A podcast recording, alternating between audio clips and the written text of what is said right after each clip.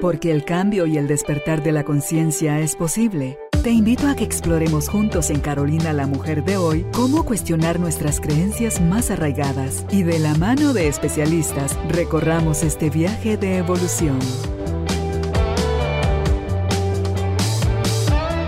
Este episodio llega a ti gracias al apoyo de Cemento Stark. Transforma tu vida, transforma tu casa con Cemento Stark. Bienvenidos. Tribu de Almas Conscientes, me da muchísima alegría dar inicio a este nuevo episodio donde tendremos la oportunidad de compartir con una de sus invitadas favoritas, Andrea Tinel Estriado. Se ríe ella tímidamente. Pero eh, vamos a conversar con Andrea en esta oportunidad sobre un tema hermoso por demás y es el tema de abrazar nuestra humanidad. Ay, pero sí, eso ya sabemos que somos humanos. Sí. Tenemos esta figura de cuerpo humano, pero la verdad, vivimos como tal, como seres humanos. Yo tengo serias dudas sobre eso y se me ocurre pensar, pero ya Andrea nos aclarará que si así fuera, estaríamos en perenne conexión con el amor, que es parte de la esencia de la humanidad. Entonces, ¿qué hay acá? ¿Qué nos está haciendo falta? ¿Qué hizo que dejáramos y soltáramos nuestra humanidad y empezáramos a vivir más desde otros espacios que no son precisamente eso, el amor? Bienvenidos, bienvenidas. Ah, pero es Andrea. Andrea Morales. Yo solo Andrea como que ya es amiga de todos, es que es amiga de la casa. Entonces Andrea Morales, ella es licenciada en psicología y es también coach de vida. Hoy sí, empezamos. Andrea, bienvenida nuevamente al estudio. Qué alegre tenerte aquí para hablar de este tema hermoso, me encanta. Gracias Carolina por invitarme nuevamente y pues estar compartiendo una vez más con esta tribu de almas conscientes. Bueno, el tema de hoy ya sabes que todos los temas que siempre elegimos para los programas evocan muchísima curiosidad, pero al mismo tiempo creo que también los voy eligiendo conforme yo voy trabajando algunas cosas en mi propio proceso. Es cierto. Entonces creo que viene muy, muy ad hoc al tema y bueno, partamos de lo que tú decías. Somos humanos porque físicamente pues tenemos un cuerpo en esta tercera dimensión que hace que nos podamos ver como humanos.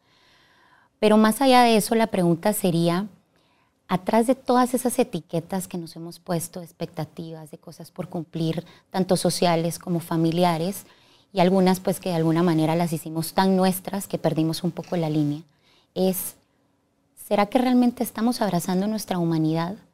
¿Será que realmente estamos transitando esta vida con, con todo lo que implica ser humano? Porque si empezamos a desglosar esta parte del ser humano, hablemos primero de que somos seres integrales.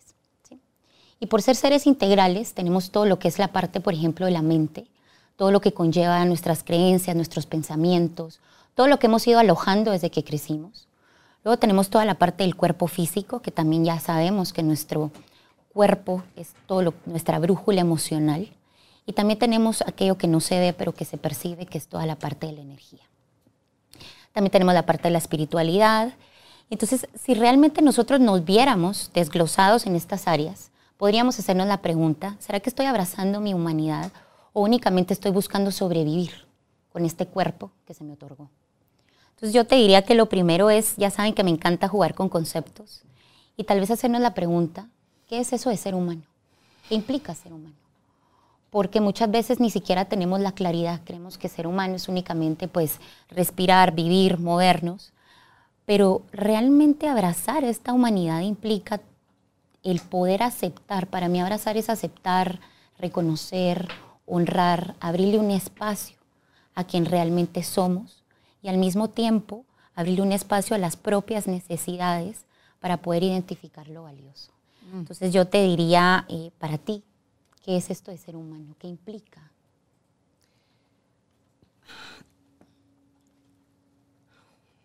Es entrar en conexión con mi luz o mi sombra o sea, verme a mí misma como un ser integral que tiene miedo, pero que también tiene valentía, que tiene dudas, pero también tiene certezas, que tiene todas esas cosas que, que nos llevan a experimentar la vida con sus diferentes matices, pero que lamentablemente está más desarrollada o nacimos bien conectados cuando éramos chiquitos, pero en esa crianza y en ese proceso de crecer, las heridas del alma, por ejemplo, que creo yo que son las cosas más, más grandes que se desarrollaron, de cómo te tocó vivir, de si tuviste apego seguro, evasivo, ansioso, si fuiste visto, si tus necesidades fueron satisfechas, porque a medida que somos ignorados, no vistos y no atendieron nuestras necesidades, nos vamos como conectando más, creo yo, con nuestro cerebro reptiliano, que es el que nos mantiene sobreviviendo. Y entonces te vuelves desconfiado, te vuelves arisco, te vuelves rencoroso, vengativo, te vuelves miedoso, culpable, con vergüenza, y entonces empiezas a parecerte cualquier cosa, como dice David Eric Hawkins, la maestría del ser viene para abajo, para abajo, para abajo, para abajo, hasta que pasamos a la fase del ego. Y yo creo que vivimos mucho, si no hacemos ningún trabajo personal, desde la culpa y la vergüenza, que son los dos niveles más bajos del, del ego. Entonces, pero dentro de nosotros a la vez creo que está toda esa información que brilla, que se expande, que es, que es real, que no se contamina, que así como, así, a ti te, estoy hablando, Carolina. Entonces, que te recuerda que, que no eres eso.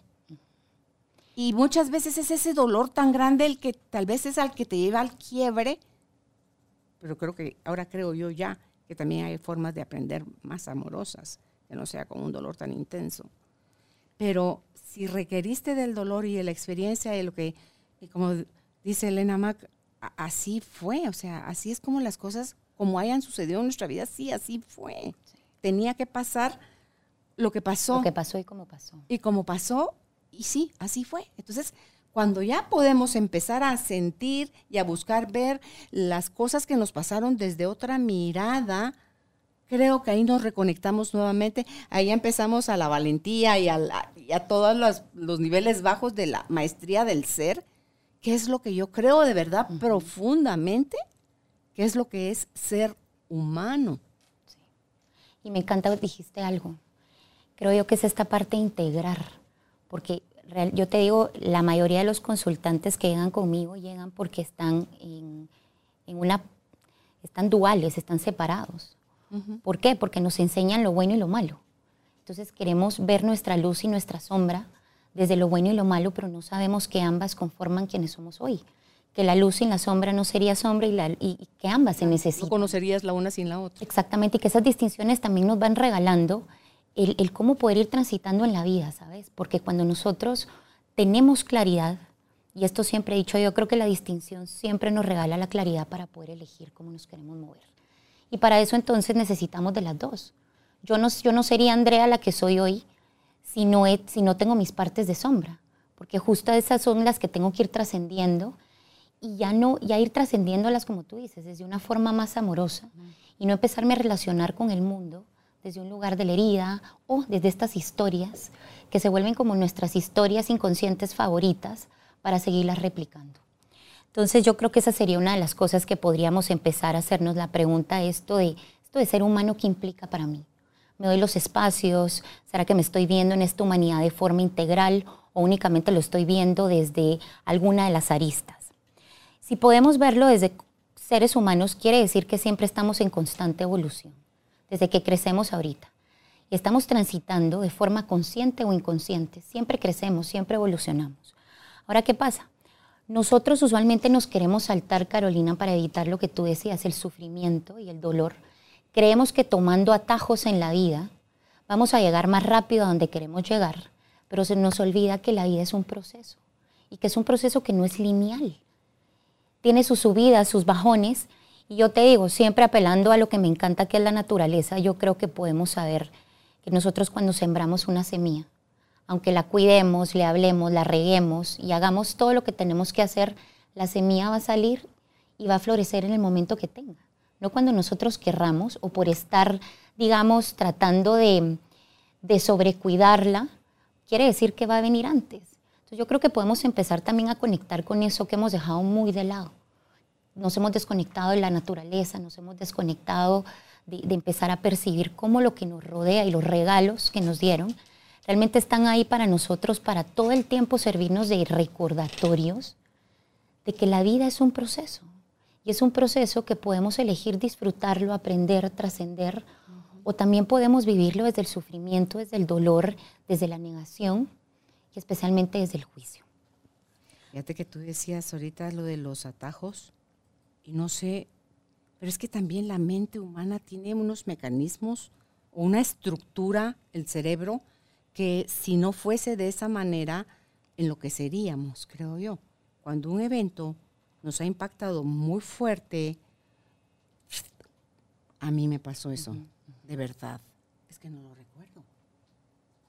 ¿Y a usted le consta? Sí, sí, yo estaba ahí.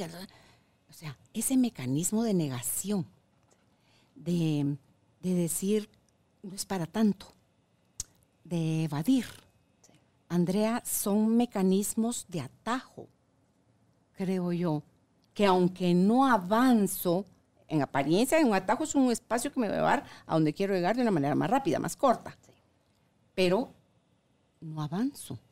No, recuérdate que por eso es el atajo, porque el ego nos hace creer que yéndonos por esa vía vamos a llegar más rápido, pero lo que no sabemos es que en esa vía nos enrollamos más, nos perdemos más. Es más oscuro todavía.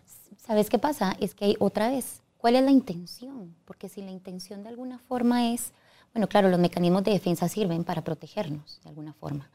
Eh, cuando algo es muy disruptivo para la psique, los mecanismos de defensa, vamos a decir que entran a jugar el papel de defendernos en un momento traumático.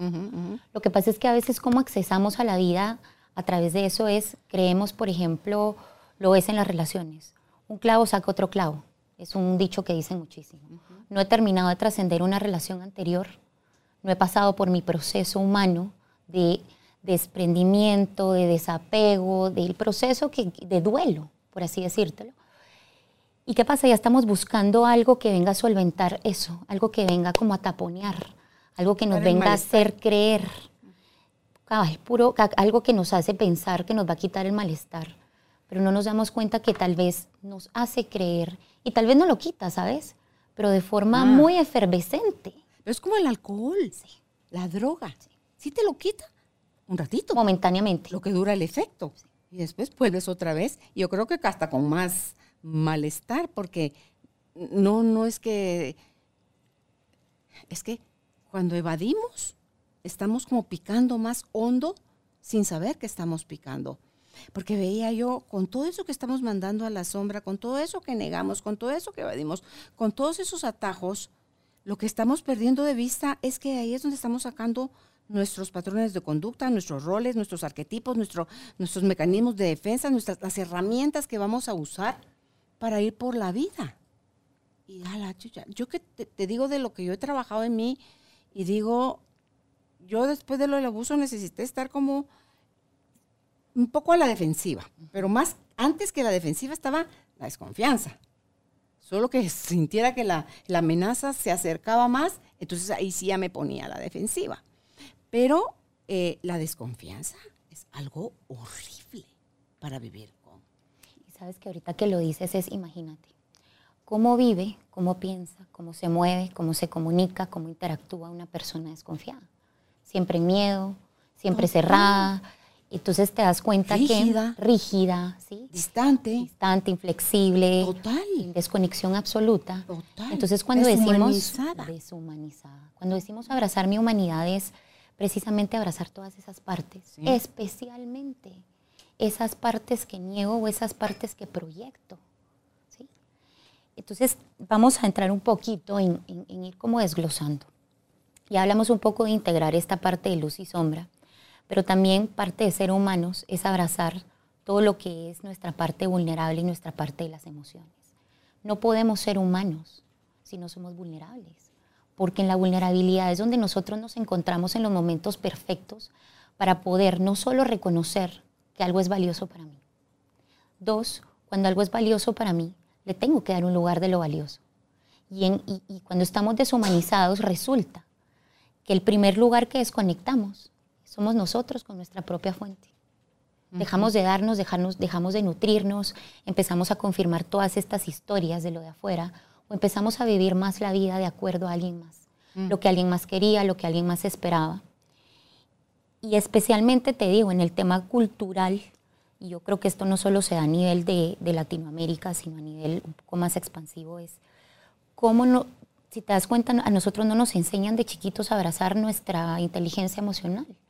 Realmente nunca nos hablan de las emociones en ningún lado. A la inteligencia, a lo intelectual le dieron peso. Completamente. Entonces, ¿ves cómo la parte de ser humano la asociamos completamente con la parte racional? Somos seres racionales, decimos. Y cuando hablamos de esto, dejamos mucho de lado toda la parte emocional. Y justo les quiero compartir que estoy empezando, pues ya voy por la mitad del, del libro nuevo de esta autora que siempre les hablo en los programas, ah, Brené Brown. Brown. Ahorita estoy con un libro que se llama Atlas of the Heart o el Atlas del Corazón.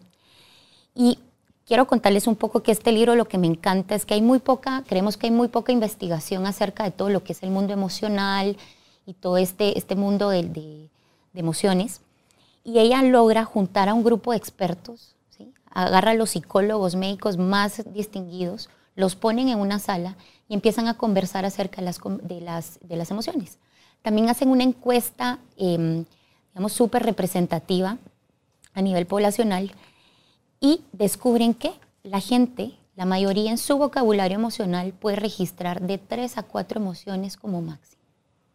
Estaba el enojo, la tristeza, el estrés y la alegría.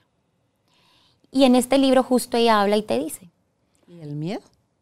Por eso te digo, lo que pasa es que recuérdate que el miedo muchas veces lo evitamos. En esta encuesta que ella generó, salió que el 80 al 85% de personas tienen registrado únicamente de 3 a 4 emociones. Entonces imagínate, no le damos la importancia al mundo emocional, pero resulta que según nuestra, nuestro vocabulario emocional, así va a ser los recursos que nosotros vamos a tener en la vida para poder afrontar las cosas desde las diferentes perspectivas. ¿Y por qué? Porque cuando yo, las etiquetas nos sirven, las emociones nos sirven para poder etiquetar cómo nos sentimos. E imagínate que tú solo tienes registradas cuatro. Todo lo vas a querer meter en esas cuatro cajas porque no, existe más. O sea, si no hay más cajas, yo tengo que ver cómo todo lo que me pasa tiene que entrar en esta. Y ahí te des el círculo forzándolo a entrar en el triángulo. Totalmente. ¿Y, y sabes qué pasa? Que justo estas etiquetas y este matiz de grises de las emociones nos sirve porque cada palabra o cada etiqueta que le ponemos representa la intensidad de la emoción. No es lo mismo yo mm. decirte, mira Carolina, estoy feliz, a decirte estoy emocionada, claro. ¿sí? O estoy, estoy contenta. ¿sí?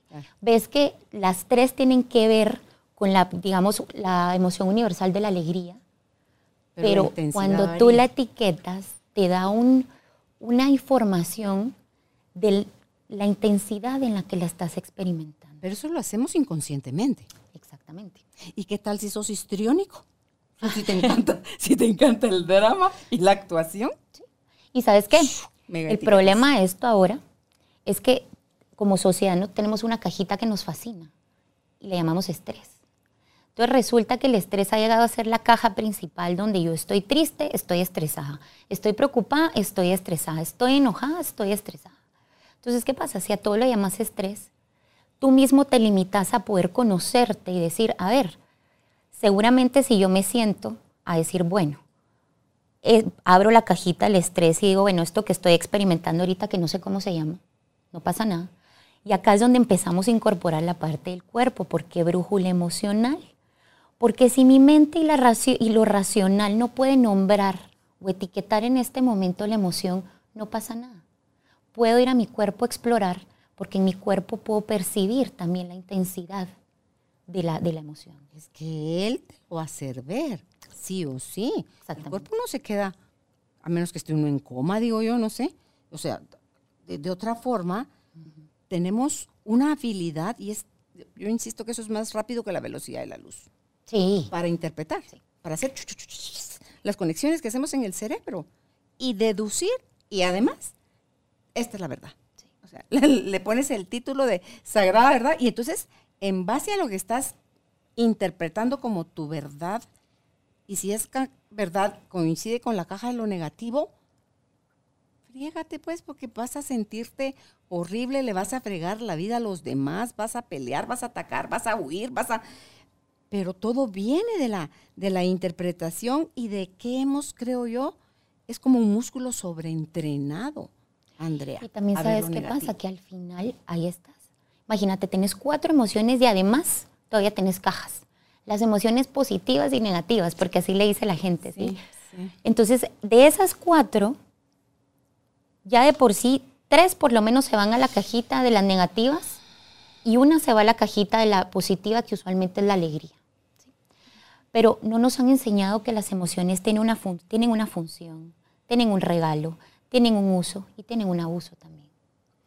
Pero como tenemos, ves como la limitación del vocabulario emocional no nos permite experimentar y nos lleva únicamente a las mismas interpretaciones que son, es como, imagínense cajas, es como que tuviéramos las respuestas archivadas más comunes de cuál es mi respuesta o cómo, quién suelo ser yo cuando se presentan estas emociones. Y si yo tengo en una cajita catalogadas de cuatro, tres, que son catalogadas como negativas porque son incómodas, ¿qué pasa cuando estas emociones se presentan? Porque si yo voy a abrazar mi humanidad, quiere decir, abrazo esto que se presenta, porque puedo entender que la emoción no viene con el propósito de fregarnos la vida, no viene para, para martirizarnos, no. La emoción viene con una intención de mostrarnos que algo de lo valioso se movió. Sí, es el mensajero. Exactamente. La emoción. Y nosotros peleamos con el mensajero porque te trae una carta, un telegrama, un dato de algo que no querías recibir, pero ¿por qué peleas con él?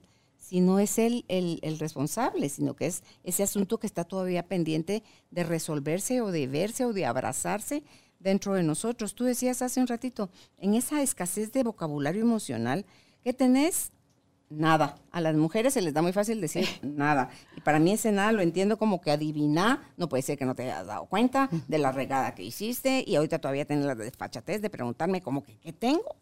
Entonces, eh, o que estamos asumiendo que otros adivino Ok, eso es ante el nada, pero siento raro. Raro no están las emociones, ¿ves? Cosa. Cosa tampoco es emoción. Feo. Sí, ok, feo quiere decir que la estás catalogando de la, parte negativa, pero ah, ya se me va a pasar. Pero ahí está. Y no se pasa. Recuerda, este episodio llega a ti gracias al apoyo de Cemento Stark. Mejora tu espacio interior así como tu espacio exterior. Remodela tu hogar con cemento Stark. Le tenemos miedo, ¿sabes? A inclusive decir las palabras. Me siento triste, me siento de bajón. Y otra vez, ves cómo cada palabra implica la intensidad de la emoción, pero si nosotros la tenemos catalogada como negativa, yo si tengo algo metido en la cajita de lo negativo, no lo voy a querer experimentar porque ya sé que eso es algo o prohibido o es algo que va a provocar algo en mí con lo cual yo no estoy listo. Entonces ves cómo nosotros, a ver, ves cómo la emoción realmente moldea, moldea todo, porque nosotros, es más, percibimos el mundo desde los sentidos. Pasa por un filtro donde, claro, se va la interpretación, viene la emoción y activa la interpretación. Entonces ves cómo la emoción es un primer punto antes de llegar a la parte racional. Otra cosa, queremos entender las emociones. Y aquí me meto yo en el cajón, porque yo también quería entender todo lo que yo estaba sintiendo. Y ahí es donde entra ya la invitación a decir, las emociones, algunas puedo comprender, puedo empezar a comprender mis estados emocionales, puedo empezar a reconocer qué pasa conmigo, con mi cuerpo, con mis pensamientos, cómo se siente mi cuerpo cuando se presenta pero también parte de transitar esto desde, desde, desde lo humano es experimentar, dejar que, que fluyan. fluya a través de, la, de poderme permitir sentir la emoción. La gente le tiene miedo a sentirla porque creemos que nos vamos a quedar en estados de permanencia, pero la emoción es un estado pasajero que si yo, acá tenemos dos opciones, puedo aceptar la emoción y cuando la acepto la puedo reconocer, puedo dejar que fluya en mí y ahí así mismo se va. O la puedo empezar a retener, a rechazar Y recordate que todo lo que rechazo atraigo lo que, o lo que resiste persiste. Entonces, mientras menos quiero que salga, toda esa parte emocional, ¿sabes qué pasa? Se empieza a disfrazar, empieza a ponerse máscaras. Porque si yo creo que la tristeza es negativa, yo no me voy a dejar experimentarla y me voy a poner seguramente alguna máscara para taponearla. ¿Cuál nos encanta ponerle a la tristeza? Usualmente la del enojo. ¿Por qué? Porque te das cuenta que la gente piensa o tiene registrado que el enojo es más socialmente eh, aceptado que decir estoy triste. Ante todo, si sos hombre. si sos una cosa, también pasa muchísimo con la, la tristeza. Pero eh, iba a decir la mala palabra, pero no. O sea, detrás de la tristeza hay un enojo horrible y se te va a salir en la mirada, en la voz, en los poros, en la forma como te relacionas contigo, o sea, las cosas que te dices y lo que, cómo rematas o cómo eh, vas ni resolviendo a uno. Pero yo creo que de, de, todo esto de las emociones, Andrea, lo que más miedo nos da es la intensidad. Porque no es lidiar, no es lo mismo lidiar con una emoción en 10, 15, 18 que en 88, 98 o qué sé yo, ¿verdad? Entonces, ahí está, si ni siquiera la reconoces, no puedes ni siquiera tú decir de 1 a 10 cómo estoy experimentando esto, porque simple y sencillamente no te das el espacio.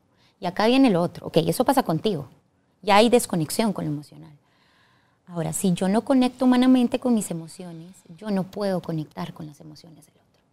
Si yo no me permito la tristeza, yo no te puedo acompañar a ti a transitar tu tristeza. Y ojo, si yo no abrazo mi propia tristeza, mucho menos voy a poder respetar, honrar y acompañarte a, a, tú vivirla. Lo que tú decías, mi vulnerabilidad, la, me bloquea, o sea, la, hago a un lado, me pongo como tapón para que esto no salga, no soy empático, no soy respetuoso, si no las reconozco en mí, menos las voy a reconocer en ti, y entonces complico todavía más, porque es eso también una falsa idea de creyendo que si no las dejamos salir, si las reprimimos, va a pasar con el tiempo. Porque hasta hay una frase que el tiempo todo lo borra. ¿El qué? si, el tiempo no borra nada. Lo único que va, en todo caso, si no a borrar, porque no se te va a olvidar, pero sí te va a permitir. Va generando que le quitemos cada la intensidad. El, amor. sí te hace ver las cosas desde otra perspectiva. Esa empatía, esa vulnerabilidad, ese darnos el espacio a, integrar. Tenemos, y es que esa es otra cosa. Eh, eh, el que alguien nos lo dijo, nos lo dijimos nosotros, nosotros mismos, ya fallaste, ya te equivocaste, no la lograste, no te quisieron, fuiste abandonado. Eh, invéntale una vida súper trágica. Entonces la conclusión es, soy una vaina, mejor me muero. Y decía, decía, no, no, no, no, no, no, no, es cierto, puede haberte ido duro en la vida, pero eso no te quita tu merecimiento, tu dignidad, tu valía. Sigues teniendo derecho a todo eso también, pero no lo esperes de afuera. Construyelo desde adentro si ya eres un adulto. Si no sabes cómo, ve a terapia, busca ayuda. Pero rendirse uno por cómo le fue en la vida, no, que sea mejor ese el aliciente para, aquí tiene que haber algo más, pues esto no puede ser la vida, Dios mío, tiene que haber otra forma de experimentar mi humanidad. Y sabes qué, que creo que en el momento que nosotros realmente abrazamos todo lo que tiene que ver con las emociones, sí tiene que ver con la cajita de la vulnerabilidad. Y si nosotros creemos que no somos dignos de poderla experimentar, porque eso pasa mucho, yo lo escucho de que, voy a darles un ejemplo. Em, yo con, con el rol de ser psicóloga y ser coach, he tenido que trabajar mucho esta parte de abrazar mi humanidad, porque sí transité demasiada expectativa alrededor mío que por estar en estos roles yo debería de saberlo todo, yo debería de tener una vida perfecta, yo debería reponerme eh, inmediatamente las cosas, siempre resiliente, como toda esta expectativa que viene el rol. Y acá es donde nosotros... Pero eso viene desde antes del rol de psicólogo. Por supuesto. Pero te das cuenta cómo mi profesión también se puede poner al servicio del ego para venir y decir, bueno, esto es lo que tú tienes que ser. Esto es lo que el mundo espera de ti. Y esto es como tú debes, si se dan cuenta acá están debería, debería, debería o no deberías. Y yo te voy a decir algo, yo dejé de abrazar mi humanidad por querer empezar a cumplir estos roles. Yo, por ejemplo, eh, antes no lloraba en frente de mis hijas porque yo decía que mis hijas deberían de ver una mujer fuerte y no sabía yo que el poderme mostrar que la tristeza era parte de mi vida, era enseñarles con el ejemplo a que existe y lo que les estoy moldeando es la regulación emocional, no bloquear la emoción. Eh, por ejemplo, igual, ¿verdad? De decir, ay, eh, me pasó algo, por ejemplo, hace poco tuve, experimenté una pérdida de alguien muy valioso para mí. Y te puedo decir que eh, tuve mucho apoyo de la gente a mi alrededor, pero es, era lo que oías. Oías estas frases de nombre. Sí, como es que tú sos psicóloga, te vas a reponer súper rápido. Yo, o sea, tú y lo humano okay. robot. Sí, usa tus técnicas, me decían, ¿verdad? Ahorita empecé a usar tus técnicas.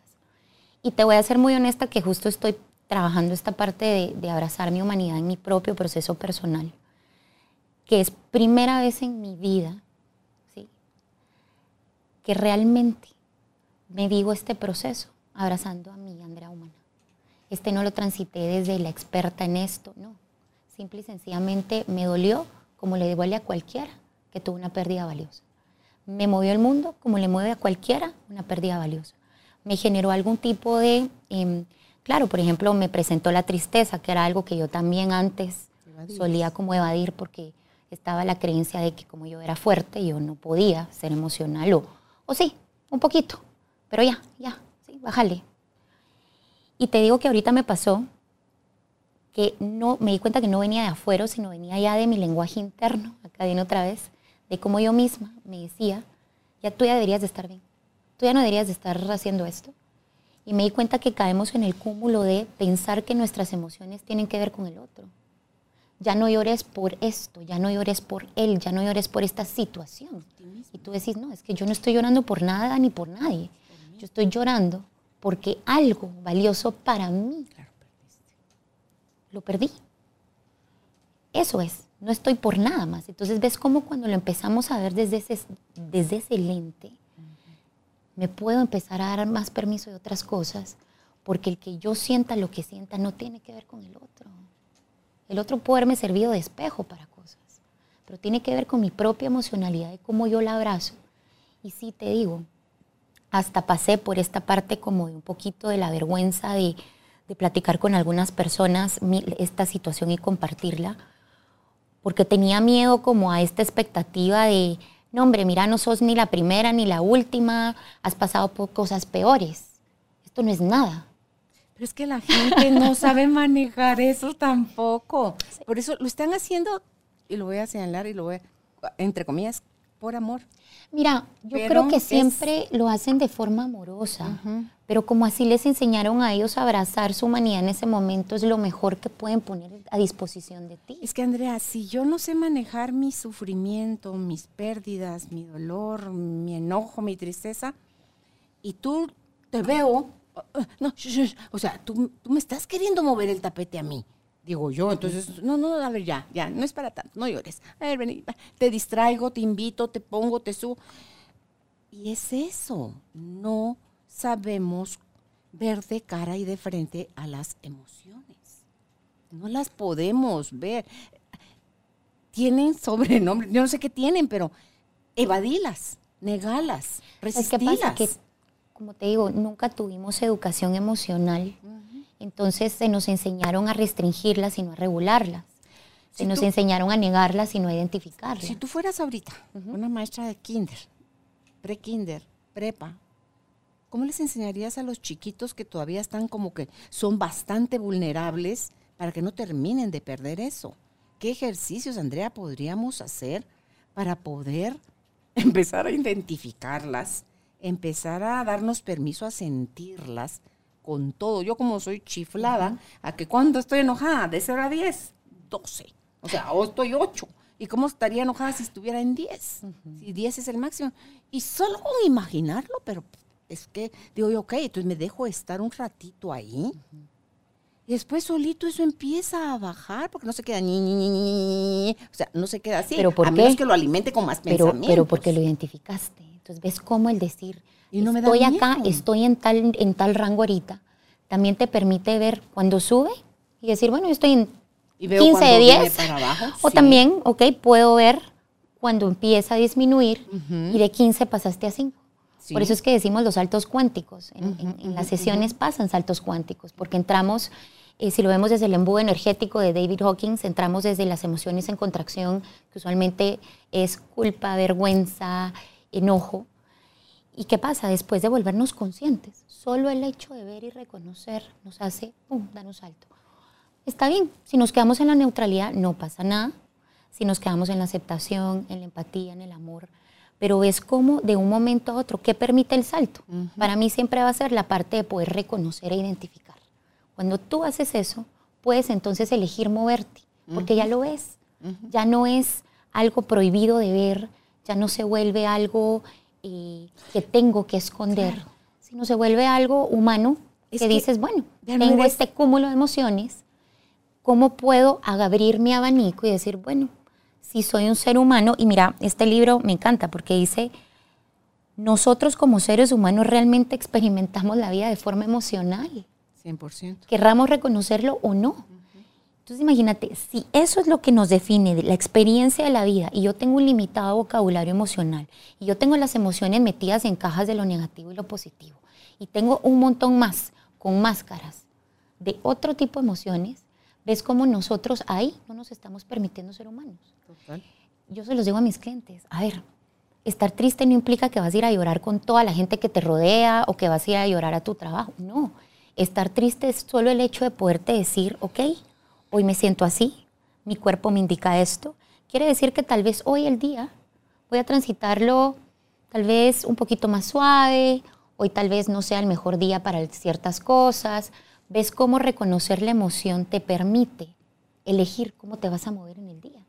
Y eso es humano, porque cuando te escuchas, atiendes la necesidad.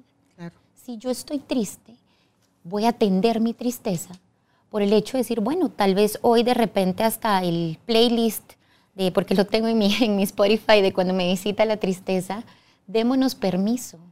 De que me dices que, ¿cómo voy a poner canciones para esto? Le digo, bueno, porque a veces Ay, la música es una forma de sí. entrar a permitirnos experimentarla. Se acaba la canción y está bien. Ya te diste tres a cinco minutos de experimentarla. Así como cuando ponemos un power song o una canción que nos llena, ves cómo esos tres minutitos de estar escuchando te conectan con todo tu mundo emocional. De emociones que, ¿qué? que te potencian, emociones que son expansivas. Entonces, esta primera invitación tú me decías, bueno, yo justo trabajo mucho con niños también y se- Aquí eh, desarrollé un, eh, apoyo en un colegio. Eh, desarrollé un programa de habilidades sociales donde justo desde chiquitos se les enseña. ¿Y sabes qué es lo más lindo, Carolina? Que uno cree que los niños hay que enseñarles porque no van a entender. Los niños es impresionante que te reconocen las emociones inmediatamente. Solo a- acompañarlos a darles nombre, acompañarlas a poder, por ejemplo, yo recomiendo mucho la película Intensamente. Véanla, esa es para, para, para adultos y para niños. Porque con esta podemos entender varias cosas. Primero que los colores de, las de los personajes tienen que ver con la energía y la emoción cuando se manifiesta en nuestro cuerpo. Dos, em, en la película nos damos cuenta que hay un rechazo, no voy a decirlo porque no la quiero arruinar, pero hay, hay un rechazo a, a ciertas emociones que la película nos muestra por qué juegan un papel tan importante Pero en la que vida. está- al final te muestran la importancia de por qué. Yo esa la quería fulminar. Yo la quería borrar de la película, te juro. Dice, no puede ser, con ese ánimo. Ay, va, todo lo iba. Iba Pero es que esa es la tristeza. ¿Sí? A ¿Y qué pasa? demás. A la tristeza dale lugarcito de decirte, yo siempre les digo, a ver, invítala a que se siente a tomar un cafecito contigo y luego ya se termina el cafecito y te prometo que ella sigue su camino. Ya no, ya no enganchada. Claro. ¿Sabes qué? Ahorita caí en cuenta porque me cayó la cuenta como por este lado. Es de por qué yo peleé tanto con la tristeza en esa película. O sea, me pregunté ahorita que lo- que estaba- lo- después de lo que acabo de decir hace un momento. Es porque yo validé en mí más el enojo por lo que me había pasado. Porque es que Te metes, me- la tristeza con el jodes menos a alguien enojado que a alguien triste. O sea, expresa fácil el triste, por lo menos esa era mi creencia, que el enojado. Pero ¿qué pasa cuando sos enojado? O gritas, o reclamás, o exigís un lugar. Niña fea. Las niñas gritonas son feas. Las niñas que pegan son malas. Las niñas que, o sea, y, como todo el mundo anda inconscientemente buscando aprobación, mírame, amame, cubrí mis necesidades, que es necesario cuando somos bebecitos, pero después nosotros tenemos que ir a aprender a llenar ese tanque. No sé a qué edad empiezan eh, los niños del colegio en el que tú eh, acompañas a, a- trabajar esto que, este programa. Desde que son pequeños. Desde kinder. Desde que, no, este es un preescolar. O Es sea, que te estoy diciendo que desde Los un grandes son año... los de prepa. lo- ajá, Ok. exactamente. Mira, es increíble. Y yo te digo, yo tengo una hija chiquita de cuatro años. Ella también tomó el ¿Parece programa. Coli? Sí, Sí, ah, ok. Ella tomó el programa. Gloria. Y, y te digo, Gloria estaba acá en el programa, Sí, sí, sí, sí, justo. sí. Digo con ah, ella hablar implementamos ese programa. Sí. Eh, y mira, fue súper lindo porque fue post pandemia, donde toda esta parte de las emociones estaba como muy, muy, muy encapsulada. Y ver que si nosotros lo que tenemos es una educación emocional, vamos a enseñarle a, nuestros, a nuestras nuevas generaciones, incluyéndonos a nosotros también como papás, el empezar a ampliar este vocabulario, el saber que existen. el- y fíjate que acá les voy a también a recomendar a alguien que habla mucho de esto. No sé si menciono, eh, si voy a traducir bien su nombre, pero él se llama Gabor Mate. Él habla muchísimo de cómo eh, nosotros tenemos, cuando se presenta una emoción con un niño, tenemos dos opciones. Ese es un momento perfecto para enseñarle a negar la emoción o aprender a regular. Es como cuando un niño llora y tú le dices, cállate, ya no llores. Callas la emoción. Estás, no estás de humor o el chillido es muy fuerte. O Y fíjate que más que todo cuando los callamos es porque a veces nosotros no sabemos lidiar y porque como niños y como adultos nunca aprendimos a regular esas emociones. Entonces, si yo no sé regular, ¿cómo le voy a enseñar a alguien a regular? Es imposible. Entonces, ves cómo esa parte de la educación en niños viene desde la educación de los adultos. De decir, bueno, ¿cómo puedo empezar a regular mi mundo emocional empezándolo a conocer? Empezándome a preguntar todos los días cómo me siento. Por ejemplo, puede ser una forma de empezar a accesar sin necesidad de ser tantas cosas. ¿Cómo me siento y qué necesito? ¿Y cómo puedo proveerme hoy de esto? Esas para mí son tres preguntas que deberían dar cajón todos los días. ¿Cómo me siento? ¿Qué necesito? ¿Y cómo me lo doy? Porque entonces empezamos a nosotros mismos a darnos, a regalarnos evidencia, ¿sabes? De que nosotros también nos podemos empezar a proveer esos lugares, eh, de esos estados emocionales que queremos alcanzar. También nos empezamos a dar el regalo de poderlas reconocer. Y reconocer nos invita a regular. Es que el primer paso es hello, o sea, no hay emoción positiva, emoción negativa. Hay emoción, porque ya entradita, así como que nadie quiere hacerse amigo de lo negativo, ¿verdad? Así como conscientemente. Entonces, quitar, paso uno, quitar la clasificación de la emoción para poderla ver, titular, gestionar. Eh, algunos, no sé si hay gente que los procesa más rápido que otros, porque tú decías hace un ratito, los niños la cachan rápido, y es porque siento yo que todavía están súper moldeables. Recuérdate que los niños te captan las cosas a través más del tono y la energía. El niño no se fija tanto en, el, en la Por parte del lenguaje. vocabulario. ¿no? El niño ajá, no, no, no está tan fijado en tu lenguaje como en tu energía y el tono. Entonces el niño capta desde ahí. Entonces imagínate, él es, un so- es, él es un sonar receptor todo el tiempo captando esas emisiones que como adultos, como nos desconectamos, las dejamos de identificar. Y me hace tanto sentido eso que estás diciendo, porque ves cuando un bebé, alguien que no tiene ni un año, no habla y percibe mala vibra de parte tuya y no quiere contigo, te puede poner el, el- el codito, te puede voltear. la Simple cara, sencillamente no se va contigo. o llora, Sí. manifestando aquí, no me entregues a esa persona porque ahí no quiero irme. O sea, el niño puede poner límites de manera natural. como, como niños venimos, a ver, nosotros traemos todo esto y ¿sabes qué pasa? Que la gente cree que uno lo trae o que lo perdió. Yo lo que le digo a la gente es, nos reconectamos nada más con eso. Eso sí, ahí. No tenga, o sea, no lo veamos como perdido o como yo nunca he trabajado en esta parte emocional, entonces yo soy racional. Dejémonos también de etiquetar racional emocional, porque es que al final somos la integración de todo eso. Para unas cosas es útil la racionalidad y para otras, bueno, que igual aunque estés igual te racionalizando toca está la emoción atrás también, pues. Exacto, entonces cuando tú exploras tu emoción, ah, entonces elegís, voy a irme a la reactividad o me voy a ir a la respuesta. Exacto, ¿Sí?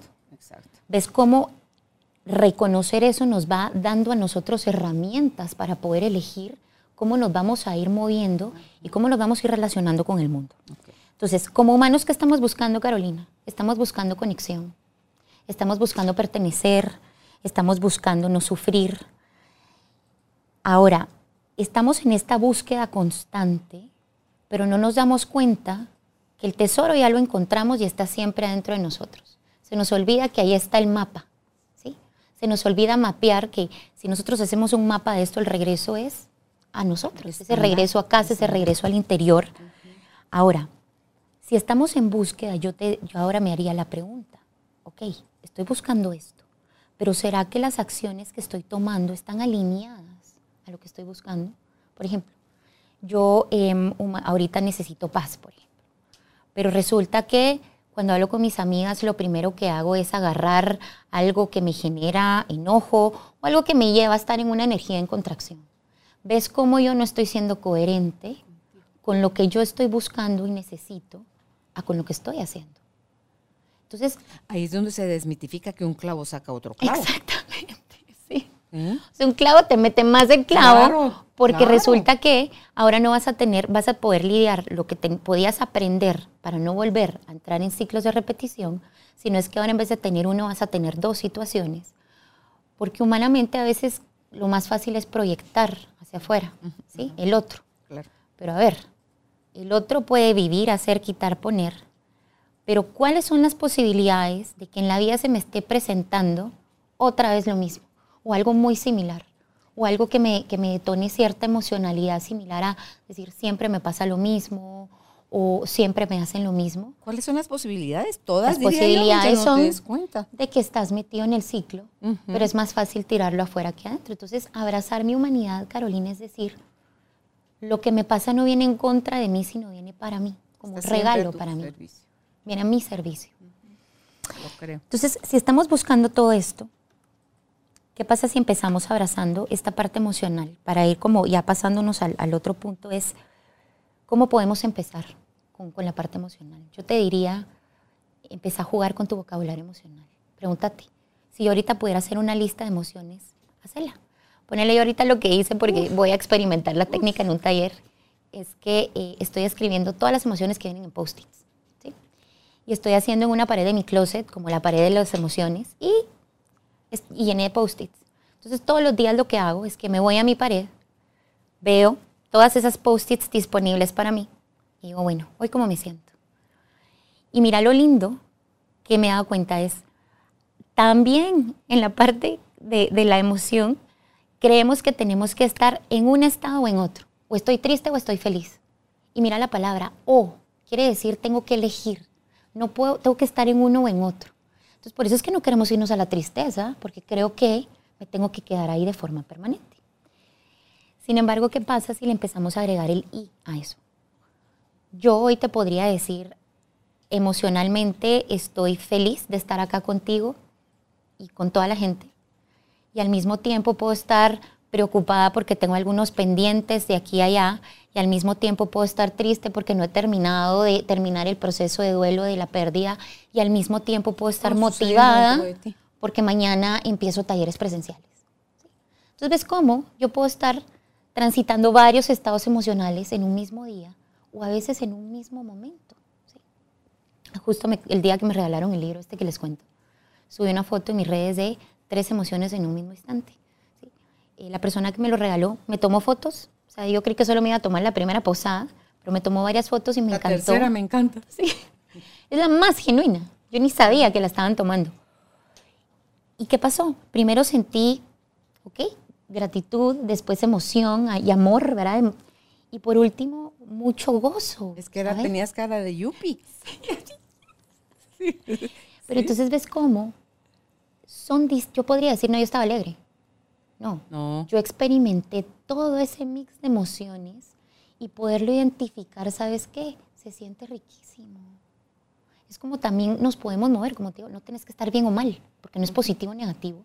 Entonces, los invito, empiecen a, a poner todas las emociones que van viniendo. Pueden buscarlas en Google también. ¿Sabes quién tiene? Ahí este Bradley Cooper, él es el de las emociones atrapadas. Entonces, ahí lo pueden encontrar porque él da material como ese para que uno tenga acceso a unas listas porque no es enojo y, y todo el degradé y la tristeza y todo el degradé y, y así cada, cada una de ellas tiene un degradé y entonces es decir, no, no estoy hola, sino que es- estoy molesta. Que estar molesta es un, es un malestar leve, siento yo. Y es Pero que ahí es está. bien Te da la guía de cómo estás para poderte mover. ¿Ves por qué es tan importante? Ujú, ujú. Entonces, si nosotros podemos ir ampliando este vocabulario emocional el reconoci- y haciéndonos estas tres preguntas que les hice hoy. ¿Cómo me siento? ¿Qué necesito? ¿Y cómo me puedo proveer de esto? Empezamos a hacer un chequeo emocional todos los días. Tenemos nuestra pared. Y si no les gustan las post-its, pues yo creo que ahí a cada quien se pone creativo como, como le guste. Pero empecemos a meterle el i. Hoy estoy así y así y así y así porque puedo estar en distintos estados emocionales, porque humanamente como todo el tiempo estoy captando. Y seguramente si nosotros viéramos este video detenidamente, vamos a ver cómo un comentario tuyo mío genera, pueden generar hasta dos, tres, cuatro, cinco, seis emociones de un solo. Eh, esa es la primera parte. Eh, Cuando nosotros estamos abrazando nuestra vulnerabilidad, lo primero es empezar a abrazar, perdón, nuestra humanidad es empezar a abrazar todo lo que es nuestro mundo emocional. Porque cuando empezamos a hacer eso, empezamos a abrazar la propia vulnerabilidad. Luego entonces, otra forma de empezar a ver esto de, de abrazar, de, de ser humanos, podríamos empezar a ver que esto de ser vulnerables al final es, es un acto de valentía. Es un acto, y, y- Brené Brown lo dice, ¿sí? La vulnerabilidad es la medida de tus actos de coraje. Porque poder reconocer tu mundo emocional implica que estás en la mayor sensibilidad y estás siendo lo más humano que puedes ser en ese momento. Lo más vulnerable, lo más sensible, lo más abierto, lo más em, receptivo también. Entonces, cuando nosotros, y yo tengo, ¿sabes? Una man- un mantra que, que cabal, por eso me encantó lo de abrazar mi humanidad, porque yo digo, bueno, me voy a dar un momento, este es un momento de reconocer mi humanidad, así me dijo. Este es un momento de reconocer mi humanidad. Sí tengo ahorita que hacerlo de forma como muy mecánica. Y sí tengo prácticas de todos los días, donde literal le llamo mis prácticas de reconocer mi humanidad. Que he aprendido es que cuando yo me reconozco humana, empiezo a botar todas esas barreras de las limitaciones y juicios mentales, en donde existe una condena diaria, Carolina, de las exigencias por cumplir. ¿Y aquí qué entra? Roles vemos que tenemos en todos lados. ¿sí? Por ejemplo, profesional, mamá, eh, pareja, hombre, mujer, esposo, esposa. Y tenemos todos estos roles que ya están establecidos socialmente. Ahora, se nos ha olvidado que ahí también tenemos la capacidad de elegir cómo quiero vivirme yo este rol. Porque seguramente si yo me voy a lo social, me van a dar una lista eterna de la que por supuesto nunca la voy a completar.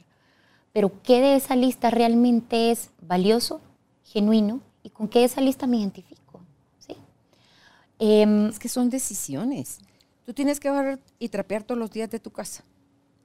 Ok. Lo puedes hacer disfrutándolo o lo puedes hacer somatando la escoba y el trapeador.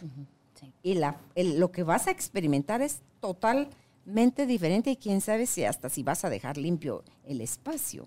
Entonces, como tampoco nos enseñaron a verlo así y que estamos constantemente eligiendo y no elegir es elegir no hacerlo.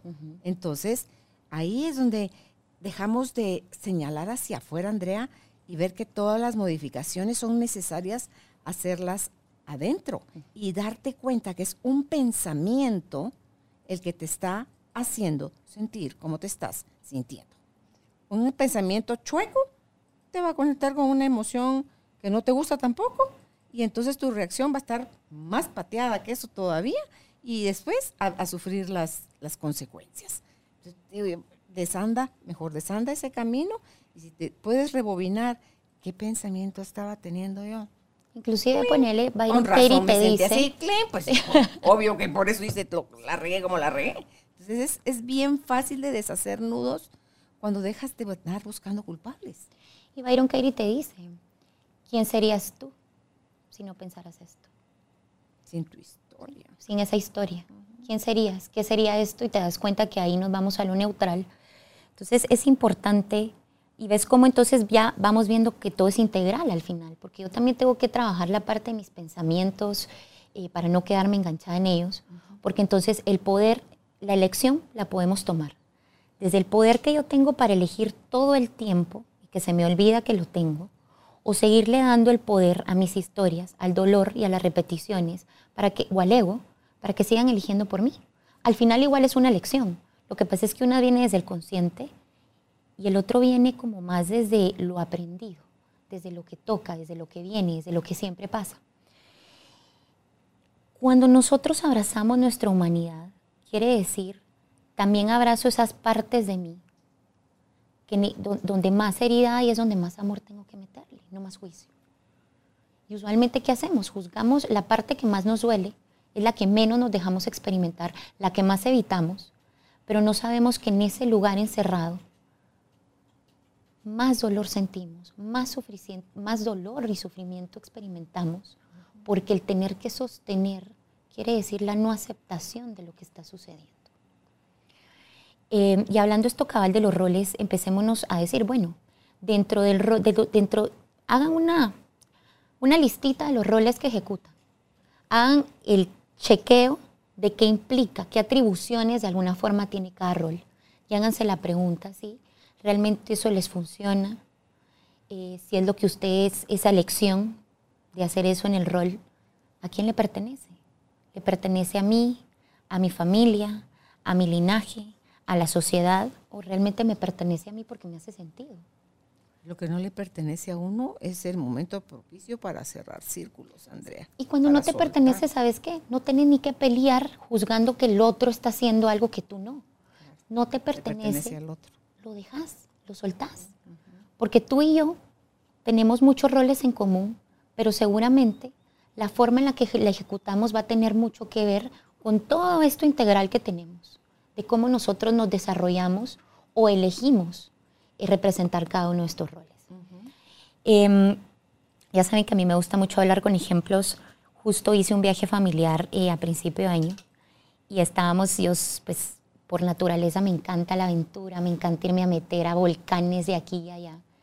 Y fíjate que esa vez estábamos en, era tirarse como de algo, no era tan profundo la distancia, era en agua. Ah, Teníamos que tirar como de un, no, como trampolín. O sea, te parabas en una madera y te tirabas. Y yo empiezo a ver cómo, y yo iba con mi familia. Ah, Puedo ver cómo mi familia se sube y no sé qué, y de repente así como, no, hombre, es que la Andre de plano se va a tirar y no sé qué. Y yo iba con todo. Me subo y te puedo decir que doy el paso y me agarro en la punta y siento que algo me regresa. Y para ahí empiezo como a tratar de buscar como la intención de para qué, o sea, ¿Sabes por qué? Porque algo me, algo me frenó. Sí sentí, literal me quedé con el pie sobre la tabla y me di el regresón con los brazos. ¿Cuál fue el regalo de esta situación? Mi familia estaba abajo y yo estaba arriba.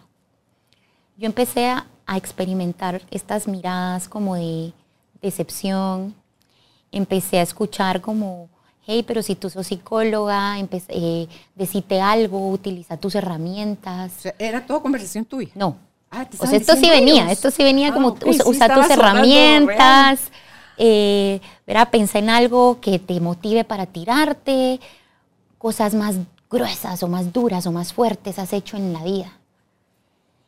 Y fíjate que yo en mi mente decía, sí, sí, sí, o sea, yo los escuchaba. Pero mira, como era mi familia, una parte mía yo decía, sí, yo debería no sé qué. Además, mis dos hijas estaban abajo. ¿Ya se habían tirado? No, o sea, ellas, me, mi hija grande ya se había tirado. Y de repente yo decía, es que yo debería demostrarle a mis hijas a ser valientes. Este es un momento, decía yo. Y mira, Carolina, voy por el segundo intento. y me quedo paralizada. Paralizada. O sea, literal. Peor todavía. Pero fue una buena parálisis. ¿Ves cómo ahí el miedo me frena para redireccionar y no irme por la inercia de lo que se esperaba que yo hiciera, sino el freno de poderme reconocer vulnerable que en ese momento yo no me quería tirar. O nunca. No me quería tirar. En ese momento o nunca. Y todavía te voy a contar, lo, lo traté de hacer una tercera vez, porque yo en mi mente decía la tercera la es la tercera vencida. Y nuevamente como que escucho esto.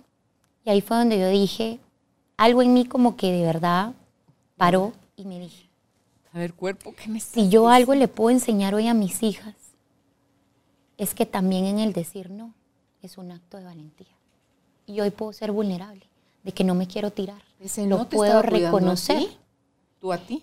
Y puedo entonces decir, no tengo que, ¿ves cómo me, me- me tocó como abrazar mi humanidad? A pesar de que de alguna forma sí se tenía toda esta expectativa. Me decían, André, pero es que te has tirado de lugares más altos, has hecho esto, lo otro. ¿Cuántas veces no tenemos esos? Y, y les doy este ejemplo porque ¿cuántas veces no tenemos estas voces que vienen de todas estas personas que nos rodean? Como tú dices, ellos no me lo estaban diciendo por mala gente o porque no me amaran porque tal vez cuando yo les hice la pregunta, porque sí tuve la conversación con uno de mis hermanos, me dijo, mira, es que yo así me hablo, a mí mismo. Para forzarse a hacer las cosas. Entonces, cuando yo veo eso, digo, bueno, claro, yo te voy a hablar a ti en medida que, me, que mi diálogo eh, eh, interno. Yo voy a poderte reconocer a ti en medida que me reconozco a mí. Y voy a poder ser vulnerable, te voy a poder abrazar en tu vulnerabilidad en medida que yo abrace la mía. Entonces, fíjate que ese día bajé y sí sentí de verdad como hasta, como que ni me hablaran, y así como a la gran, no sé qué. Y te digo, sentí terrible. Pero ahí viene la regulación emocional. Yo hablé con mi hija. Para más lindo, mi hija chiquita me decía, ay, no mami, bájate, me decía, no te tires. Pues sí. Ella valida más el miedo. Pero entonces ves cómo esos actos de, como de, de parar, esos, esos momentos, son ese regalo donde ahí es donde yo abrazo realmente mi humanidad. Es decir, yo estoy experimentando esto y el hecho que el otro se tire y el hecho que el otro haga y el hecho que el otro encontró su mantra de motivación para tirarse, no quiere decir que yo no tenga nada de eso. Es que en este momento no, me- no lo voy a hacer porque hay algo en mí que me detuvo. No tengo que probarle nada a nadie. Puedo ser vulnerable. Ese fue un regalo para mí con mi familia, ¿sabes? Y ese viaje, que era de aventura porque acampamos aquí y allá, te puedo decir que el regalo más grande fue abrazar mi vulnerabilidad. Poder decir, esto sí, esto no, ahorita me voy a mover de esta forma. Entonces, ¿cuántas veces, por qué les cuento este ejemplo? Porque cuántas veces no estamos subidas en ese trampolín, eh, escuchando las voces de, en este caso pues les conté que era de mi familia, pero de todo esto que se espera de nosotros en estos roles, que muchas veces nos tiramos eh, motivados por eso. Y acá donde, donde nos regresamos a decir, si yo tengo claridad en la intención, yo puedo moverme en estos lugares. Yo me sentí incómoda, Carolina, por supuesto. Yo hubiera querido tener Pensaba en ese momento como la valentía de rajona, ¿o tirarme. qué? ¿Qué pasa si al bajar ¿Sabes qué pensé yo? Yo no estoy siendo valiente, he hecho cosas eh, más. Pero no querías eso. Pero ¿sabes qué me dijo después mi ser? A ver, Andrea, este salto no representa nada. ¿sí? O sea, no representa nada. Representa que hoy honraste ese espacio. ¿Qué pasa si al bajar no son no es tu familia, es- son amigos, son amigas? Ah, gallina, ah, rajona, ah, aquello. Empiezan los calificativos despectivos. Entonces la gente ya se queda como diciéndose todavía a sí misma cosas de no, soy chambona, no, no puedo, no, así no voy a pasar de, de sope a gavilán. No, o sea, Y sabes también que se juega un poco ahí la pertenencia. ¿Sí? La pertenencia de decir. Cuando creemos Con- que tenemos que ser de ciertas formas para pertenecer Sí. a los grupos, a, las a la familia, a los amigos. Y realmente entonces ahí es donde tú te dices, a ver, si yo tengo que ser alguien que no soy para pertenecer, este Ay, no, es el lugar para no, mí. no, andate. Este no es el lugar. Sí. Y, y- yo creo que esas son las banderitas rojas o verdes que podemos ir encontrando. Ujú. de si yo tengo que dejar de ser quien soy o tengo que ir en contra de, de esta parte de lo valioso y las necesidades, hagámonos la pregunta si realmente ese es el lugar para mí. Y otra es, ¿qué costos estoy pagando yo cuando abrazo y cuando dejo de abrazar mi humanidad? Otra vez ves distinciones. Cuando yo no abrazo mi humanidad, yo me desconecto, yo me, no tengo regulación emocional, por ende vivo en reactividad, y vivo mecha corta. Em, cuando yo me desconecto de mi humanidad, dejo de escuchar a mi cuerpo cuando necesita descanso, necesita que lo nutra, que lo cuide, que, que lo acobije un poco. ¿Ves? Eso es lo que los costos son altísimos. En mi caso yo me enfermo, mi cuerpo se enferma, eh, empiezo a tener impacto, por ejemplo, en mi productividad también con mi trabajo. Veo que al final todas mis áreas se ven transgredidas cuando yo no abrazo esa parte mía. Ahora, ¿qué he aprendido yo con la distinción de cuando abrazo mi humanidad, cuando me permito aceptarme como estoy hoy en el lugar en donde estoy? Me permite crecer, me permite transformarme, me permite sentir, me permite pedirle al otro también si hay algo que me pueda eh, acompañar, que me pueda proveer. Puedo pedir, Carolina, yo creo que abrazar la humanidad es poder reconocer que no estoy solo transitando esto, que todos estamos pasando por la misma experiencia humana, tratando de hacer lo mejor que podemos con lo que tenemos, sabemos y hemos aprendido. Entonces, creería yo que esta metáfora del, trampolín, agarrémosla para la propia vida, decir quiénes está, a quiénes tenés ahí, quiénes son los que te gritan. Y a veces es uno mismo, uno se va a encontrar con uno mismo, juzgándose, diciéndose, pero es bueno poderlo identificar. ¿De dónde viene? ¿A quién le pertenece esa voz? ¿Según quién? Esas preguntas nos empiezan a dar un panorama de cómo podemos empezarnos a abrir a votar estas frases que como tú decías, eh, ¿cómo estás bien? Y tal vez por dentro me estoy desarmando. Claro, si viene una persona que no sabe, eh, a ver, que no ha aprendido a acoger y a honrar su vulnerabilidad, seguramente ese no va a ser el lugar para que yo vaya a sacar toda esta parte emocional. No, está bien. La vulnerabilidad no es con todos ni para todos. Son personas que se han ganado ese lugar porque la respetan y la honran. Entonces, em, ves cómo cuando nos encontramos en esos lugares podemos empezar a reconocer cómo cuando yo me desconecto de mí misma, dejo de abrazar mi humanidad inmediatamente. Inmediatamente, porque me, me viro al automático y el automático es darle enter todos los días al mismo botón y vivir la vida. En favor y en función de otros, no de ti mismo. Y muchas veces eh, a favor del ego, te diría, porque esa es la voz como más, em, suele ser la voz a la que más le damos el, el protagonismo en estas situaciones. Entonces, cuando nos empecemos a escuchar en estas frases, yo apunté algunas y si te vienen otras las podemos ir eh, incorporando, es em, todo bien. Cuando uno dice no pasa nada, todo está bien. Y te digo algo, yo lo escucho te conoce, te, te cacha. Todo bien. Y con los ojitos ya como medio piscina, ¿verdad? O con que te brillan los ojos diferente. Te cambia. Todo tu cuerpo está hablando. Tu boca puede decir todo bien, pero todo tu resto de sistemas dicen y si te das cuenta, la, frase no pasa nada es bien dura, porque, o sea, nos da mucha información, porque no pasa nada quiere decir estoy experimentando esto y no me estoy dando el permiso o lo estoy negando, lo estoy bloqueando, ¿sí?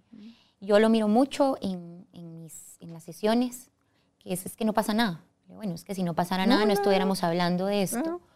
Cuando algo es, cuando algo no te importa o algo de verdad no tiene un impacto, lo dejas ir. No peleas con eso. Claro pero hay cosas que sí pasan. ¿Cuánto pasa inadvertido también, Andrea? Es porque ahí sí no está pasando nada, no tiene nada que ver con uno, pasa, pasa de largo. Em, no sos la primera, mm. eh, no importa. no es para tanto. O a veces decimos, no, hombre, es que es algo pendejo, insignificante, algo chiquito, es una tontera. No. Si a ti te pasa y es valioso o estás experimentando algo, no lo tratemos de minimizar. ¿Ves cómo el lenguaje nos lleva a minimizar lo que estamos experimentando? Entonces, ya para ir cerrando, quiero decirles que tal vez algo que, nos podemos invitar para ser humanos es invitarnos a la pausa. La pausa para mí es el lugar donde todo pasa. Cuando yo pauso puedo observar, puedo reconocer, puedo reconectar, puedo redirigir, puedo elegir, puedo tener más claridad. La pausa es lo único que va a abrir espacios para, para poder crear. Y Joe Dispensa tiene una frase que dice, el que está esperando no está creando. ¿Cuántas veces no estamos esperando a que humanamente pase algo para podernos sentir mejor, para poder eh, levantarnos? Cuando realmente mientras sigas esperando vas a vivir a merced de una expectativa que le corresponde a alguien que vive en otro ámbito que no es el tuyo. En un lugar donde no tenemos absolutamente ninguna forma de poder regular, gestionar lo que queremos que pase, ni tampoco provocarlo. Ahora, cuando nos invitamos a la pausa también viene el, poder reconocer qué me digo cuando me doy pausas. Porque la palabra pausa o descanso bien, ya está como socialmente estigmatizado o castiga. Y viene en el cúmulo de creencias de decir, ok, eh, la pausa quiere decir que yo, no yo soy aragana, o yo debería ser productiva, o yo debería estar enfocada. Nos tiramos mucho siempre al hacer yo debería de estar haciendo, no, no, no debería pausar. La vida sigue, te dicen, ¿sí? No tenés tiempo para detenerte porque el mundo sigue girando, ¿sí? Puedo seguir girando en automático, puedo pausar para elegir cómo puedo yo, cómo quiero y desde dónde elijo conectar con el mundo que me rodea. Em, con esto de las pausas también em, quitémonos estas condenas de repetición. Eh, tenemos de verdad, estamos idealizando lo que deberíamos y no deberíamos de hacer, que dejamos de hacernos las preguntas de qué me funciona a mí, qué me conecta conmigo y con los demás, que está alineado a mi propio propósito más que todas estas cosas por cumplir, porque casi siempre que nos etiquetamos desde estos lugares, la etiqueta siempre te va a llevar en sinónimo la emoción que vas a experimentar. La culpa, em, la vergüenza, el enojo, el reproche, la frustración. Cuando yo, cuando yo empiezo a transformar mi lenguaje, Carolina, empiezo a resignificar mis roles a través de lo que voy eligiendo. Es decir, ah, esto me funciona. En mi ser mamá, esto me funciona. Yo puedo mostrarme vulnerable con mis hijas. En mi ser mamá, a veces eh, también estoy cansada. Mi cuerpo se cansa. Pausa y la pausa que nos regala. Poder también reconectar con el cuerpo físico, porque lo agarramos como que nuestro caballo de batalla le exigimos. Creemos muchas veces que el cuerpo y la mente, eh, uno es tirano del otro, cuando realmente tendríamos que evidenciar o es una invitación a ver que están en, en constante co-creación, porque se necesitan mutuamente para poder coexistir en la vida. Y el cuerpo físico es un reflejo de cómo estamos adentro. Completamente. Cómo tú cuidas tu cuerpo físico, cómo lo nutres, tiene mucho que ver también tus hábitos. Entonces, si vamos a abrazar nuestra humanidad, implica todo esto, ¿sabes, Carolina? Empezar a revisar mis acciones diarias, empezar a, a darme pausas, empezar a presupuestar mi enfoque, atención y energía. ¿En dónde quiero ponerlo? Presupuestar también los tiempos que le doy a lo valioso. ¿Por qué? Porque para lo valioso vamos a encontrar el tiempo y la forma si lo reconoces como lo valioso, lo vas a encontrar. Y ves cómo esto también... Es que lo que no te parece valioso ni siquiera...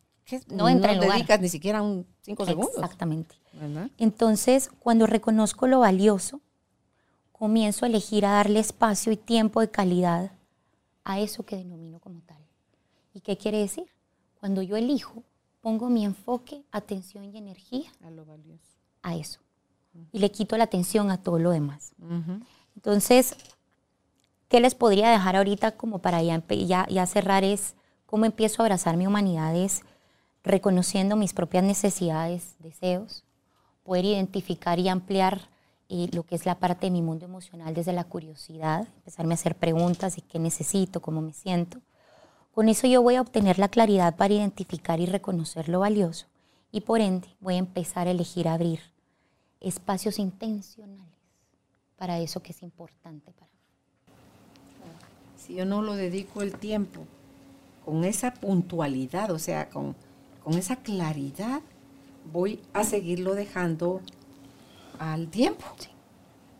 A que solito se resuelva, a que no es para tanto, a que ya va a pasar, a que ah, así no gusto, así no, no, no, no, no, no, no dejemos de ponernos en un papel secundario. Cada uno en su propia vida juega el rol protagónico. En la vida de los demás tenemos un papel secundario. Entonces nadie, si ya somos adultos, va a poder suplir nuestras necesidades, que todos las tenemos y que a veces las confundimos con los deseos. Y el no hacernos cargo nos mantiene en la exigencia de que sea alguien más quien lo supla. Pero hacernos cargo nosotros nos libera y liberamos a los demás. Y esa sensación de bienestar que te da a las que dicen, no, yo quiero más de esto, se siente, es que se siente bonito empezar a vivir ya como adulto, Andrea. Yo viví muchos años de mi vida en mi energía infantil, en mi energía de dolor, en mi energía de miedo, de enojo, de... Pues que de verdad tenía pavor a volver a ser lastimada. Pero cuando, cuando me doy cuenta de eso, digo yo, sí, había que hacer. Y, en el libro del el camino, ¿me prestas tu libro, porfa? En el libro del camino al final le agradezco a mi Carolina chiquita porque con ella tuve que hacer el, recorrido porque mis más grandes archivos los sostenía ella y entendí que ese transitar, Andrea, si no lo hacía de la mano de, esta fuerza superior, de algo más grande, que aquí quien lo representa es Jesús, eh, iba a seguir dando vueltas en el mismo circulito. Entonces, en las cosas que agradezco, le agradezco a mi niña chiquita, a mi Carolinita, y dice, y ya por último, y no por ello menos importante, quiero agradecerte a ti, mi niña interior, Carito, como nos decía mamá, gracias por tu paciencia, tu valentía, por no rendirte, por creer en todas las versiones que existen dentro nuestro, la niña, la adolescente, la adulta joven y la adulta mayor. Recorrer el camino a tu lado ha sido una maravillosa aventura Hemos reído, llorado, sido valientes y en algunas ocasiones sentido morirnos de miedo. Hemos cuestionado a la vida y también hemos aprendido a aceptarla tal cual es. Hemos sido sabias e ignorantes. Ignorancia que nos llenó de curiosidad y permitió cuestionar todo e ilusionarnos para ir en busca de la verdad. Y sabias porque hemos permitido a la parte de Dios que habita en nosotras guiar nuestra vida escucharle, tomarnos de su mano y obedecer su guía. Hacerlo nos ha permitido sanar, tomar mejores decisiones e incluso salvarnos la vida. Gracias por tu confianza y amor absoluto, Carito. Gracias por darme la oportunidad de mostrarte nuevas rutas y atreverte a sanar nuestras heridas, por cuestionar nuestras creencias limitantes y aprender juntas a hacernos cargo de nuestras emociones y necesidades no satisfechas. Bendigo nuestra vida. ¿Qué nos depara el camino? No tengo la menor idea. Pero te aseguro, Carito, que la incertidumbre es parte del el despertar y de la magia de estar y sentirnos vivas. Dejar de decirle a la vida cómo nos gustaría que sean las cosas, te aseguro, nos pone ante un mundo de infinitas posibilidades. Créeme que sí. Te amo incondicionalmente, Carito. Entonces, yo creo que este fue un momento de abrazar esa parte humana. Sí. Lo valioso de estos momentos. Claro, entonces, mira, es más el miedo que puede generarle a un ser humano vivir en su dolor y en su sombra que abrazar la emoción. No vale la pena. Nos causamos más daño. Y déjate tú, que solo a ti te estás fregando la vida. Le causas daño a los que más dices que amas. Entonces, al final, esto es, esto es la vida. Esos, esos reíres, esos llorar, esos tener miedo, eso enojarte y enojarte con todo y reírte carcajadas y mostrar la campanita y hacer berrinche, porque también hacemos berrinches.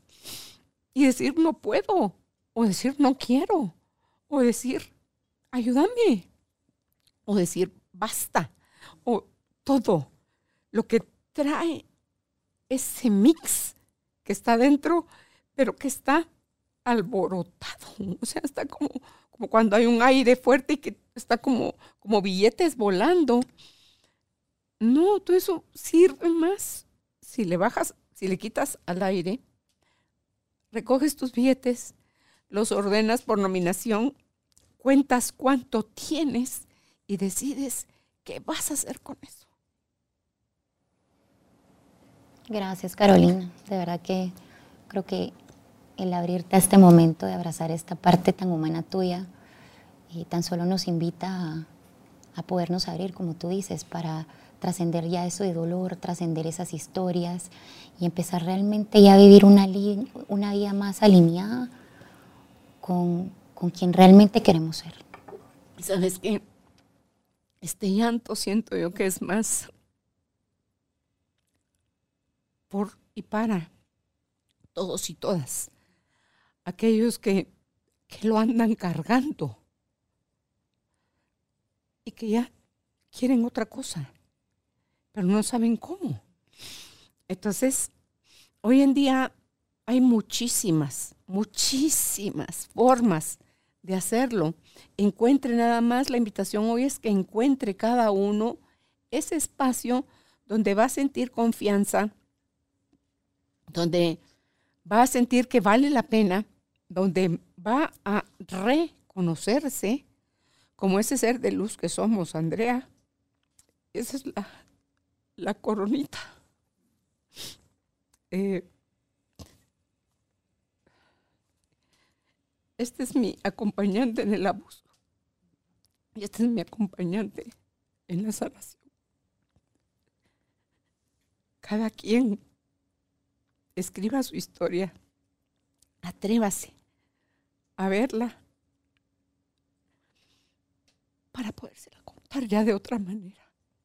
Porque duele mucho. Y, ah, no, yo soy buena para callar, nadie lo sabrá nunca. Sí, sí lo van a saber. Y todo lo que nuestros ancestros vivieron callado, Andrea, lo estamos nosotros viviendo, porque alguien en el árbol familiar lo va a venir a experimentar. Va a decir, digo yo, Dios mío, la próxima, Señor, no me dejes voluntariarme tan rápido. O sea, ¿quién quiere ir a probar tal y cual cosa?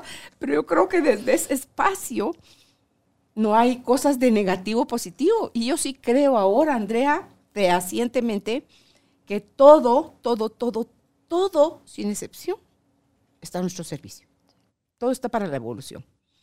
Solo digo, Padre, no me dejes voluntariarme tan, tan rápido, porque ¿quién quiere no sé cuánto? Yo, Señor, porque sé que voy a vivir la experiencia, pero también está la posibilidad de que aprenda sobre algo que eso traía y entonces viene otro, otro pasito avanzado.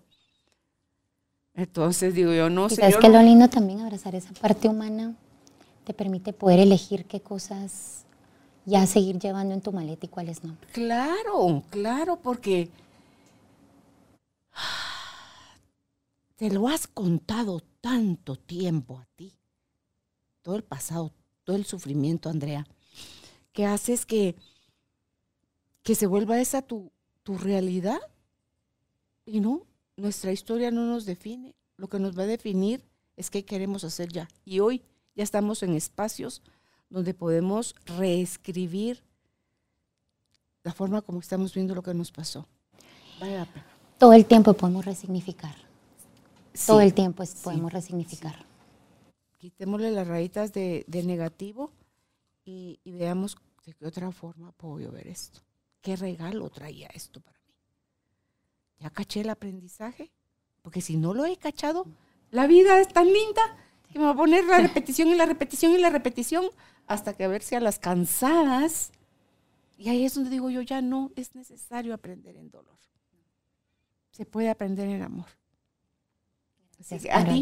Gracias por este espacio y por compartirnos tu vulnerabilidad. Recordarnos cómo eh, podemos abrazar nuestra humanidad. Si usted cree que por que ya lo intentó y no pudo, hay algo más que le está atorando. Busque ayuda terapéutica, donde pueden contactar a Andrea Morales. Si es por correo electrónico, está como ayaconexión arroba gmail.com. Aya es A-Y-A aya-conexión.com o está en Instagram como aya-conexión y en WhatsApp 5990-8948. Repito, 5990-8948.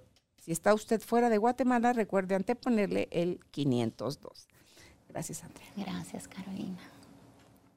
Llegamos a ti gracias al apoyo de Cemento Stark. Optimiza tu espacio para tu nuevo estilo de vida.